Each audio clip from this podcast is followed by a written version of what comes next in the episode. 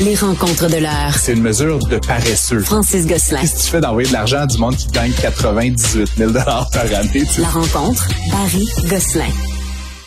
Francis Gosselin, notre économiste, est avec nous et on commence avec une mini-maison qu'on pourrait s'acheter. Euh, pas toi et moi, parce qu'on serait peut-être à l'étroit quand même. Euh, pas tant que ça, euh, Jean-François. Puis évidemment, euh, c'est intéressant, c'est que tu peux en acheter plusieurs de ces mini-maisons-là, puis tu bénéficies de la livraison Amazon Prime. Donc, Ah tu ouais, peux la hein? faire livrer à l'adresse de ton choix. Effectivement. Elle arrive euh, en, en pièces détachées. euh, c'est plusieurs paquets, j'imagine, une maison quand même. J'écoute, la nouvelle vient de sortir. J'ai pas encore eu le temps de placer ma commande puis de te faire un full rapport, là, un, un unboxing de ma nouvelle maison. Mais j'en ai euh, vu plusieurs là, sur le site d'Amazon. Donc euh, c'est euh, une nouvelle de tendance là, puis un article de, de- dans le journal de Montréal qui parle de ça. Des entreprises comme Amazon, mais aussi Home Depot et Costco qui vendent désormais des kits de maisons, là, c'est des petites maisons, mais qui peuvent se vendre aussi peu que 20 000 dollars sur euh, Internet et c'est livré là, à, à- à votre terrain ou votre domicile. Évidemment, je devine qu'il faut avoir un minimum de connaissances en construction. Là, c'est pas tout à fait un Lego, mais euh, éventuellement là que ça, évidemment, le coût est très très faible. Et puis je consultais évidemment un site là parce que il faut il faut la mettre à quelque part la maison. Oui. Mais savais-tu que selon les régions du Québec, on peut acheter des terrains là, par exemple au Saguenay là et dans d'autres régions comme ça, euh, un terrain de 5000 pieds carrés qui est pas mal le terrain le plus petit qu'on peut acheter pour y mettre une maison là. Ça peut euh, se détailler à aussi peu que 120 000 dollars. Donc 120 000 dollars plus une maison à disons 40 000 que tu as commandé sur Amazon, tu as une belle maison pour 160 000 dollars. C'est quand même assez difficile à battre Ouais, euh, mais- dans mais- le marché euh, immobilier actuel. Mais là, j'imagine qu'il n'y a pas de solage. Il y a pas. Il doit quand même falloir que tu fasses venir un, un, plomb, un plombier, quelque chose, un électricien. Là. Je veux bien croire que tu bâtis ta Oui, maison, oui, mais. il y, a, il y a quelques, il y a pas de finition surtout là. Fait que tu sais, c'est Ah. sûr que là il faut mettre éventuellement un peu de, un peu de J-Proc, un peu de peinture sur les murs, mais la coquille est fonctionnelle. Il y a des fenêtres, euh, il y a tout ce qu'il faut euh, pour opérer une maison. Donc éventuellement, comme je le dis, là, il y a peut-être quelque chose là. Puis blague à part, euh, quelque chose là dans cette commercialisation de maisons hyper standardisées qu'on pourrait euh, livrer là carrément avec des grands détaillants comme ceux que je viens de nommer. Euh, je me disais même, Jean-François, tu es toujours un peu entrepreneur de mon côté. Est-ce que j'achèterais pas un grand terrain à, à Deschambault, dans mon village natal, et où je pourrais installer quatre ou cinq maisons comme celle-là, puis là faire un peu de la location à court terme, style euh, semi-camping. tu sais, euh, ça, ça pourrait être le fun. Ah, ça, ça, tu vois, je vois, ça, je- là, Mais ah, mais il faut quand même Ouais, que tu sois un peu manuel pour la monter, tu sais. Ah, écoute, j'ai une perceuse de Walt, là. Je, Ouais, tiens quelque chose, là. Euh, puis d'ailleurs, je, je regardais ça, là, une des maisons là, qui est citée dans l'article, c'est celle qu'on appelle la Moon House. Honnêtement, elle est plutôt jolie. Il y a une dizaine de fenêtres, en, une belle grande on dirait une ruche, là. Euh, euh, faite comme en dôme, là, si tu veux. Et ça me rappelle euh, quand même beaucoup de maisons euh, ou de, de petits logements qu'on retrouve euh, tu sais, dans les terrains de la CEPAC, par Mhm. exemple. Tu sais, quelque chose qui est comme un mi- mitoyen entre une résidence euh, temporaire et peut-être une résidence secondaire.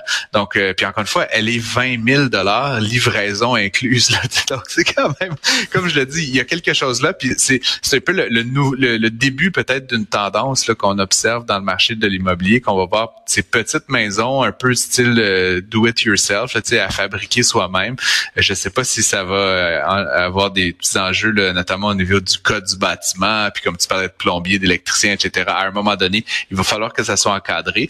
Mais je pense que pour lutter contre la, la le problème du logement, cette idée qu'on, qu'on encore une fois, qu'on, qu'on amenuise le coût individuel en fabriquant euh, la résidence de masse, un peu comme dans du préfabriqué finalement. Ah, ouais, ouais. Ouais. Euh, a, y a peut-être quelque chose là à explorer. Je trouverais juste ça marrant que je puisse carrément mettre ma carte de crédit et m'en commander une sur mal pour 20 000 là, mais, mais tu comprends ce que je veux dire? C'est comme one click acheter une maison, là, tu sais, ce qui est comme pas tout à fait l'expérience qu'on a habituellement dans le domaine euh, de, de, de la résidence euh, personnelle au Québec et au Canada. Je vous laisse euh, l'essayer en premier euh, et euh, quand tu m'auras invité à souper dans ta mini-maison euh, que tu auras fait toi-même, on s'en reparle. Euh, amende record pour American Airlines, le mauvais service, ça suffit. Ben ouais, ben, tu sais, on en avait parlé il y a quelques temps, puis moi je suis quand même assez partisan d'une approche punitive là, envers les compagnies aériennes qui offrent des euh, ben, peu de questions tellement de service à la clientèle. S'ils veulent maltraiter leurs leur, leur, leur clients, c'est leur problème. Mais quand tu te sens carrément pris en otage, c'est-à-dire, puis là, le cas échéant, on parle de plus, plus de plusieurs milliers de passagers d'American Airlines qui ont été laissés sur le tarmac pendant de nombreuses heures. Euh, on parle, je pense, des 5800 personnes. Et hmm. Donc, euh, le Department of Transportation, l'équivalent du ministère des Transports américain, a asséné une amende record de 5,5 millions de dollars canadiens à l'entreprise. Euh, donc, euh, l'idée étant d'avoir une approche de plus en plus punitive envers ces entreprises-là. par contre, j'ai fouillé un petit peu la chose là, parce que, bon, évidemment, c'est jamais aussi beau qu'on qu'on pourrait le croire. Euh, donc, le Department of Transportation, l'amende en dollars US, c'est 4 millions de dollars US. Elle a retranché déjà un 2 millions parce que l'entreprise avait versé des, euh, des compensations à ses passagers là, en raison de ces attentes-là. Donc, ultimement, la pénalité, l'amende véritable, ce n'est que 2 millions de dollars US, donc environ 2,7 euh, millions de dollars canadiens. et puis, je voulais aussi mettre ça en perspective. L'année dernière, American Airlines a fait 52 3 milliards de dollars de revenus. Donc, si on peut ramener ça à l'échelle d'un individu, mettons comme toi et moi, c'est comme quelqu'un qui gagnerait 53 000 dollars par année. Là, on peut se représenter ce que c'est comme salaire et qui se verrait donner une amende de 4 dollars. Mmh, c'est comme éventuellement, je sais pas si tu changes ton comportement. C'est comme ben, pour le prix d'un café. C'est au moins une petite euh, tape sur les doigts, là. Mais bon. Ouais, 4 dollars, tu est-ce que tu paierais ton euh, tu, paierais-tu ton parcomètre si les amendes étaient de 4 dollars C'est pas ça que je veux dire, c'est sur le principe parce que ça fait pas une très bonne publicité aujourd'hui, tu sais ça ça fait jaser en mal de la compagnie. C'est plus ça qui leur fait mal que l'amende, c'est ça que je veux dire. J'avoue que l'alternative que je vois, c'est que tu payes pas ton parcomètre, je te donne un ticket de 4 dollars, mets ta face au Centre Bell pendant un match du Canadien de Montréal pendant quelques minutes. C'est un peu ça la comparaison qui serait peut-être plus juste. Et là, on dirait Jean-François Barry ne paye pas son parcomètre, on serait dans le jugement. Donc effectivement, l'analogie est très bonne, euh, Jean-François.